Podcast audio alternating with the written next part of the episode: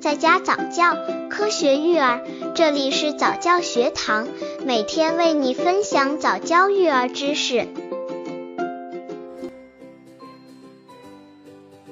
婴儿吐奶怎么护理？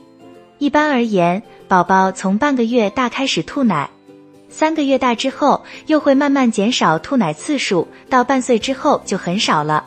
所以在宝宝半岁之前，爸爸妈妈的护理工作可不能马虎。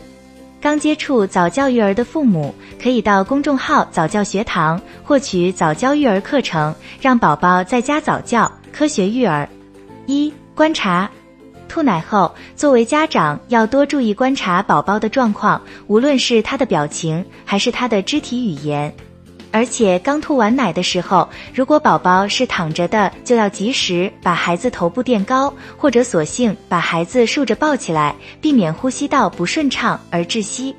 二、喂水，吐奶后宝宝的胃会空空的，可以适当的给一点点地，试着给孩子喂些温水。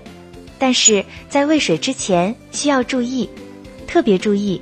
如果马上给孩子补充水分，可能会再次引起呕吐。最好的喂水时间是在吐后三十分钟。